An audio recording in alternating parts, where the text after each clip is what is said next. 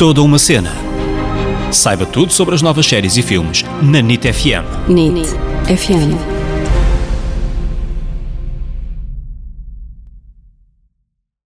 Hello! Bem-vindos a mais um episódio deste podcast que é toda uma cena. Eu sou a Ana Isabel Souza, Ana para os amigos. Eu sou o David Correia, David para os amigos. E esta semana vamos falar de um filme que saiu há pouco na Netflix, que tem um elenco de topo, recheado de grandes atores. Aliás, parece que tu, para ganhares um papel neste filme, não tinhas de fazer um casting, tinhas de enviar a estatueta do Oscar ou um papel a dizer que tinhas sido nomeado, ou um prémio do Emmy, senão não entravas no filme. Não tinhas hipótese, sem dúvida, era, era assim. Eu estou a brincar, mas a verdade é que o elenco está cheio de vencedores ou nomeados aos Oscars e estou a falar do filme Os Sete de Chicago. Pois disto, sem dúvida, que quer conheçam a história verídica, quer não conheçam, quer gostem da Netflix ou não, vão ficar com vontade de ver este filme só pelo excelente elenco que reuniu. E os atores são Eddie Redmayne, Da teoria de tudo, Mark Rylance, que ganhou o Oscar com A Ponte dos Espiões, Sacha Baron Cohen, o famoso Borat.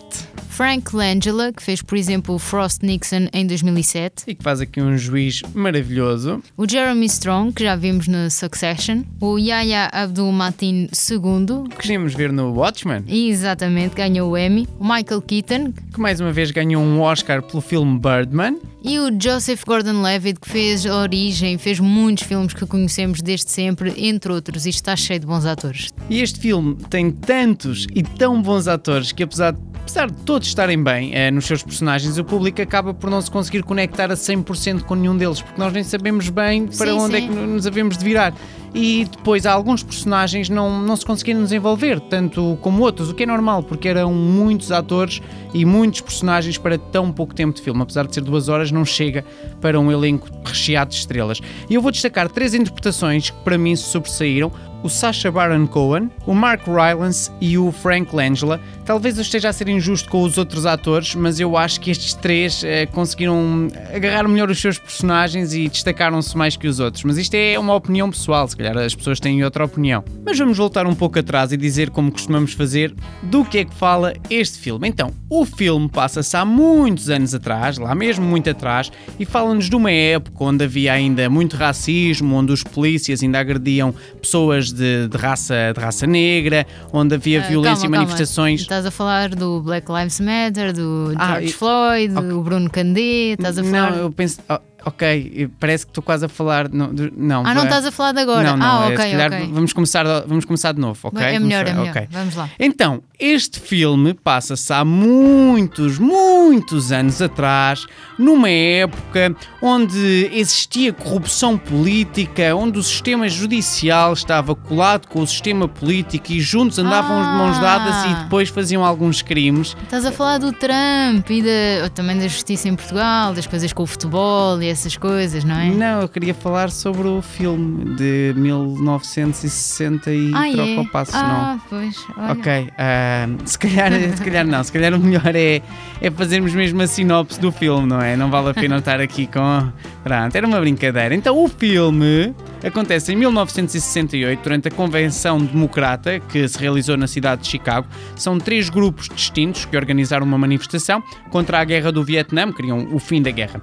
O que era para ser um protesto pacífico transformou-se numa batalha contra a polícia e sete dos representantes destas organizações foram acusados de incitação à revolta e à violência e foram levados a tribunal. É um filme que nos fala sobre protestos civis, sobre violência policial, sobre um sistema judicial corrupto e sobre racismo. E são tantos temas que o, que o filme aborda, não é? Que nem sabemos bem classificar do que é que ele fala. Fala, fala um bocadinho de tudo. Não, tudo acho que está mal. A ideia do autor e do realizador, e como já devem ter percebido, o filme não é só sobre os anos 60, é sobre os dias de hoje. E o que o realizador nunca pensou, até porque o filme foi realizado em 2019, é que em 2020 a realidade se ia aproximar tanto do que ele fala neste filme. E isto é que não estávamos nada à espera, infelizmente. Mas o contexto histórico que vamos encontrar aqui é o julgamento destas sete pessoas, uh, que muitos americanos não se lembram, e então aqui em Portugal muito pouca gente sabe desta história, mas na altura este julgamento foi daqueles acontecimentos super mediáticos, quase teatral, daqueles que saem nos jornais todos os dias, mais uma nova coisa sobre o tribunal, sobre o julgamento, até porque o que aconteceu foi que pela primeira vez falou-se de uma lei este, estas sete pessoas eram acusadas de uma lei, sete, oito, depois já vamos explicar porque o sete e o oito, Sim. que nunca tinha sido mencionada antes. E de repente vamos lá acusar aqui estes gajos de uma lei que nunca antes tínhamos falado. E desde aí também nunca mais falaram dessa lei. A lei só serviu para lixar foi este criada chat. para simplesmente queimá-los. Foi, foi uma armadilha do, do Estado, vá. Eu acho que o filme Os Sete de Chicago é um bom filme. Também não vou estar aqui a dizer que é o melhor filme do mundo, mas quase de certeza que, que, vai estar nomeado para os Oscars no próximo ano. Por isso, se vocês são daquelas pessoas que veem todos os filmes nomeados, na minha opinião, podem começar já a adiantar trabalho. E se eu estiver enganado, também, olha, peço desculpa por também não perceber, eh, não perceber nada disto. Agora, é uma aula de história ao filme e com tanto talento por metro quadrado, naquela sala com aqueles atores todos, uma pessoa nem sabe bem para onde é que deve olhar. E depois o guião está super bem escrito, alterna entre o sério e o cómico e sem dúvida que não vais perder nada em conhecer estas pessoas. Estas pessoas estão a falar mesmo da história verídica que se passa ali, uh, o que eles fizeram, as pessoas que, que lutaram pela, pelo fim da guerra do Vietnã, pela independência, por, por várias coisas. Ou seja, acho que não, perde, não perdem nada em conhecer estas pessoas e a sua luta. E a mim fez-me lembrar hum, aquele típico filme que quando eu era criança via em casa da minha avó a beber um, um leite com chocolate, no sofá, deitado. Aquele filme que não se via já há muito tempo e que se passa dentro de uma sala de tribunal. É uma é um filme para mim tipicamente americano, daqueles dos anos 90, fazia-se muito. E este filme também me fez lembrar a história do Lubomir. Agora, quando eu vi o filme e depois vi o Lubomir na manifestação dos restaurantes, etc. E ele estava a dizer que ia manter a calma e que estava tudo calmo, mas não sabia até quando é que ia conseguir manter a calma das pessoas, quando é que eles iam explodir e tudo mais.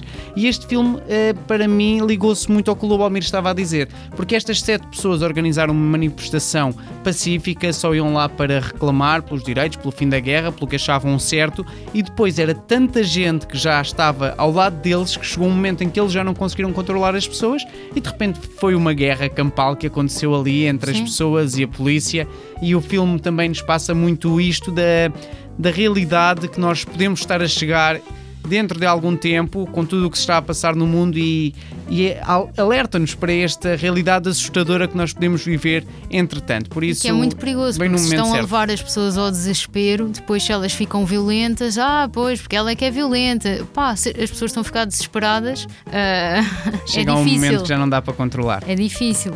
Mas pronto, uma coisa é certa, tal como o jogo da alta roda com a Jessica Chastain ou o Steve Jobs com o Michael Fassbender, ambos escritos aqui pelo Aaron Sorkin que escreveu este filme, uh, isto não é um filme de domingo à tarde.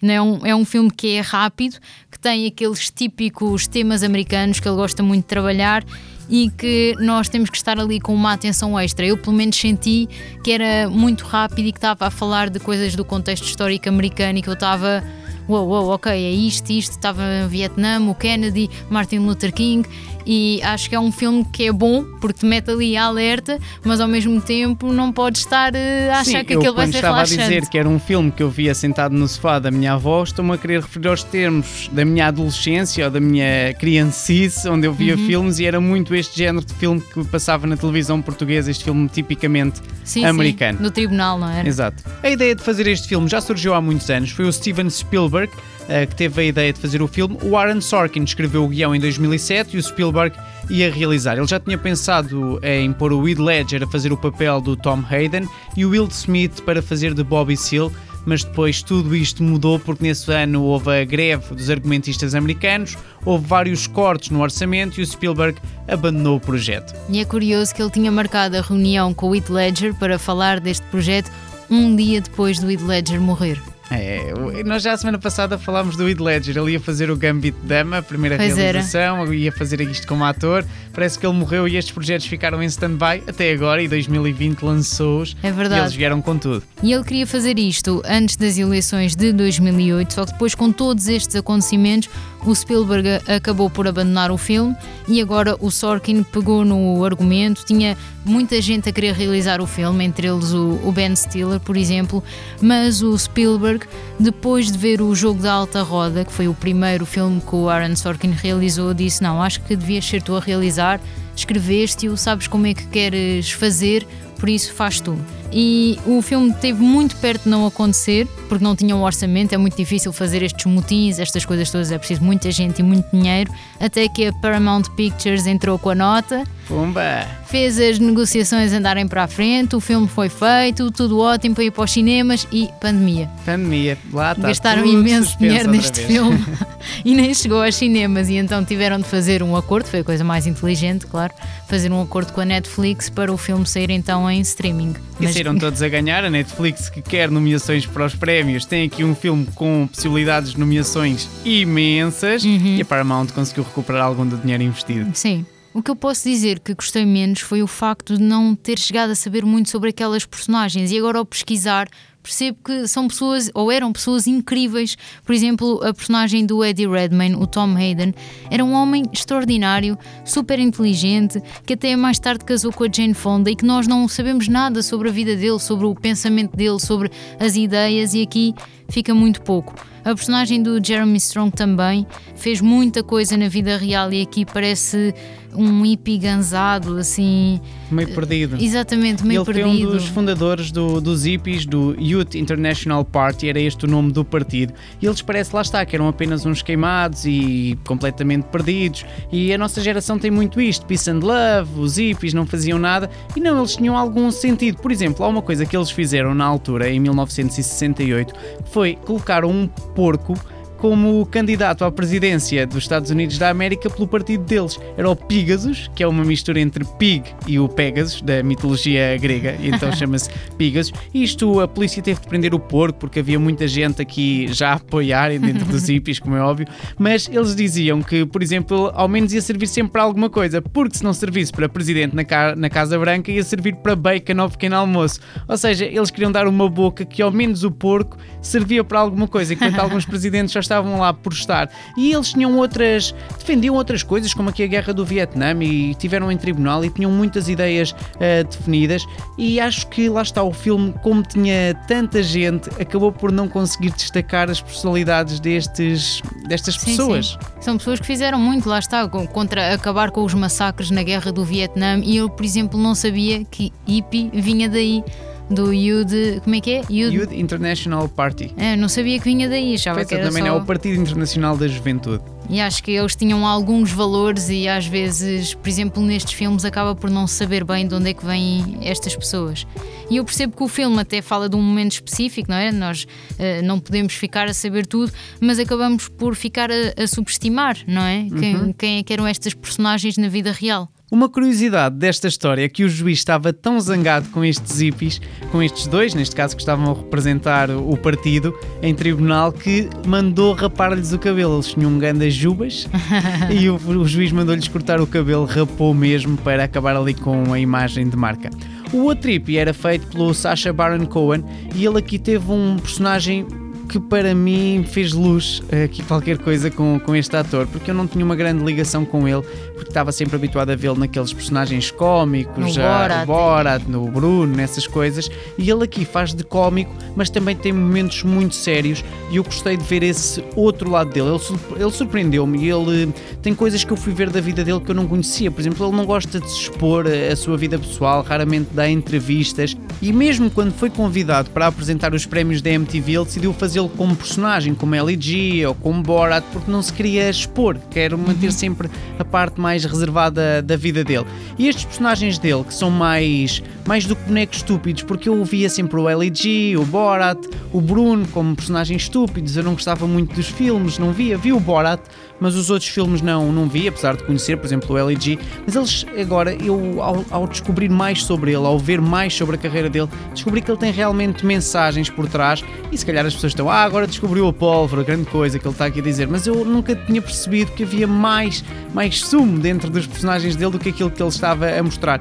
E por isso, se são daquelas pessoas que são como eu e nunca lhe deram uma oportunidade, acho que chegou o momento, vale a pena, vamos ver o Borat, se eu agora o filme, o segundo filme, também tentar perceber melhor o trabalho deste ator, que eu acho que arrisca-se a ganhar, ou a ser nomeado no mínimo, para alguns prémios já no, no próximo ano, tanto nos Emmys como talvez nos Oscars. Acho Sim, que é uma agradável nomeado, surpresa. Talvez sim, ganhar não, não acredito. Não, se não acreditas. Não. Não acredito. Eh, Vamos ver, vamos ver. Queres apostar? Queres apostar? Vamos apostar. Não brincar. Não, vou fazer uma coisa engraçada sobre o trabalho dele: é que ele é um ator que improvisa muito. E neste filme ele não podia improvisar porque o Aaron Sorkin é conhecido por os atores terem de dizer cada palavrinha, tudo como lá está. E então eles arranjaram ali um acordo que é: ok, há um take onde eu vou te deixar improvisar e fazes a cena como queres. Ele ficou todo contente e havia sempre o take onde ele pode arriscar e está ali a brincar com a cena. Claro que isso nunca chegou ao filme. o realizador disse: É só está bem. cansa-te, cansa-te Brinca lá aí um faz." bocadinho, que isto nunca vai passar na vida. Falando das outras interpretações, eu confesso que adorei o Frank Angela como o juiz, adorei. Ele já tem 82 anos, ele tem uma carreira, agora fui ver, não é? Tem uma carreira cheia de altos e baixos, o que é um bocado estranho, porque normalmente quando pegam em ti, pegam por alguns anos ainda, e ele teve ali umas coisas estranhas na carreira, que foi, por exemplo, fez o Drácula, teve um momento que era super famoso, não podia sair à rua sem guarda-costas, foi mesmo um momento muito alto, e depois teve momentos queda. baixos em que ninguém pega nele. Depois de repente faz outra coisa outra vez boa e deixa outra vez. E curioso que os melhores momentos da carreira dele são a partir dos 70 anos. Agora, a partir dos 70 anos, fez o, o Nixon, o, o presidente, e engraçado que agora este juiz é simpatizante do Nixon.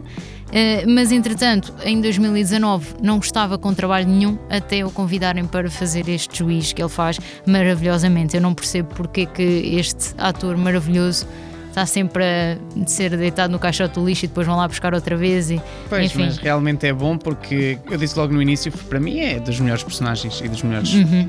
Atores que está aqui no filme. E uma coisa muito interessante no trabalho dele é que ele, como não queria criar simpatia pelas outras personagens, fazia questão de nunca se cruzar com nenhum dos outros atores.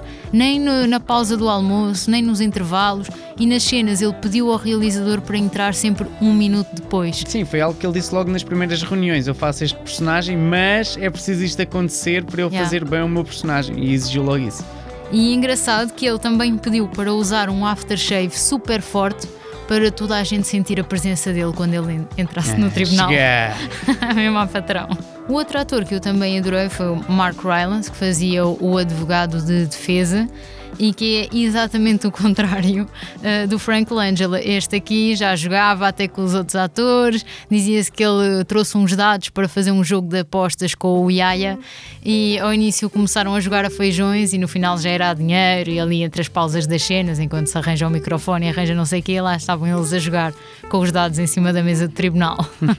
Uma curiosidade aqui sobre o Jeremy Strong. Nós já falámos sobre ele no outro episódio da série Succession, que ele é um ator do método, que aprendeu muita coisa com o Daniel Day-Lewis e claro que ele foi tentar ser ator do método neste filme e perguntou ao realizador se ele nas cenas dos motins podia levar mesmo com um gás lacrimogéneo nos olhos e pediram um polícia para o mandar ao chão e essas coisas e o realizador disse claro que não. Eu acho que o mais engraçado é a família dele quando viu o guião, o guião porque ele ia ensinar a fazer uma, uma bomba, tipo um coquetel molotov, por isso a família deve ter fugido de casa. Aposto que ele comprou bidões de gasolina e andava lá em casa a fazer experiências. Isto faz-se assim. De certeza, de certeza. Mais algumas curiosidades ligadas ao filme. Não é a primeira vez que tentam fazer esta história. Já tinha sido feito um filme sobre o 7 de Chicago em 1987, foi a HBO. Na altura chamou-se Os Oito de Chicago, porque eles incluíram o Bobby Seale aqui neste, neste grupo, que também aparece no filme, mas depois, como ele sai a meio do julgamento, acabam por considerar os 7 de, de Chicago. E este filme de 1987 já tinha sido inspirado de uma peça de teatro. Agora, quem não sabe o que é o Bobby Seale, vou só aqui explicar. O Bobby Seale foi fundador do partido dos Panteras Negras e ele acabou por estar ligado a este julgamento injustamente, porque ele só estava em Chicago, mas como ele estava lá, eles pensaram, vamos aproveitar para colocá-lo aqui em tribunal E ele foi muito injustiçado, para além de estar a ser condenado por uma coisa que não fez, ainda apanhou com um juiz racista que abusou dele em pleno tribunal. E foi isso que depois, mais à frente, fez com que ele fosse dispensado do julgamento e fosse apenas julgado pelos crimes que estava realmente a ser condenado quero outras coisas, mas há uma coisa que é os Estados Unidos, vê-se que são mesmo, que era um país racista, pronto, que é ele foi condenado a 4 anos de prisão pelos desacatos em tribunal que teve nesta altura e foi uma das penas mais duras de sempre por este crime de, Sim, de só por ter delito, falado ou, exato, alto. falar alto em tribunal nos Estados Unidos da América. 4 anos. Realmente há coisas impressionantes. Outras curiosidades deste filme, na altura, para disfarçar, o governo americano também levou a tribunal oito polícias, meio para se defenderem, para equilibrar a balança, tipo, ah, nós estamos a levar estes criminosos, mas também vamos levar oito polícias que foram mais violentos. Claro que isto era apenas uma palhaçada para atirar areia para os olhos da comunicação social, tipo, para tentar disfarçar um pouco a, a situação. Uma curiosidade também entre a realidade e o filme é que, na realidade, os personagens do Sacha Baron Cohen e do Jeremy Strong, os hippies, vêm para tribunal vestidos com uma toga, que é aquelas, uh, aqueles fatos pretos que os juízes usam em tribunal. Eles trouxeram isso para o tribunal para provocar o juiz, obviamente. E o que acontece na realidade, que depois não aparece no filme, é que o juiz pede-lhes para tirar as togas, já muito zangado, e eles usam a toga para limpar os pés mesmo a provocar ali as Campeões. coisas. À semelhança disto, há outras coisas que estão diferentes no filme, também não vamos contar tudo, mas há coisas que estão a mais para dar um efeito dramático e há outras que o autor retirou, porque no, no fundo ele não quer fazer nenhum retrato fiel aos anos 60, quer só falar um, pescar um olho aos dias de hoje. Uma curiosidade do filme, do cenário, dos atores. Aqueles polícias que nós vemos que parece uma cambada de figurantes vestidos com fardas de polícias são mesmo polícias, não são figurantes. São polícias que estavam fora de serviço, que não era o turno deles, que estavam de folga, etc. e que decidiram vir ajudar a fazer o filme e é mesmo a polícia de Chicago. E o mais engraçado é que os atores, o Jeremy Strong e o Sacha Baron Cohen, são malucos e começaram antes da cena para aquecer a personagem. Para aquecer. a provocar os polícias, a dizer: Olha, que eu vou à tua casa e não sei o quê, dou-te cabo da família, bababá. E o realizador, tipo, em pânico: Olha, tu, vocês vão levar porrada, eles são polícias a sério. E a ter que ir lá falar com os polícias, a dizer: Opá, desculpem, são atores. É só brincar. Eles estão só, estão só a entrar no personagem, vocês não levem a mal. Eles: Ah, seu estúpido estúpido, vou, vou aí, não sei o quê, dou cabo de ti. E os polícias, por acaso, tiveram super bom humor e levaram aquilo na boa, tipo, ok, estamos só a fazer um filme. Bem, eu bora.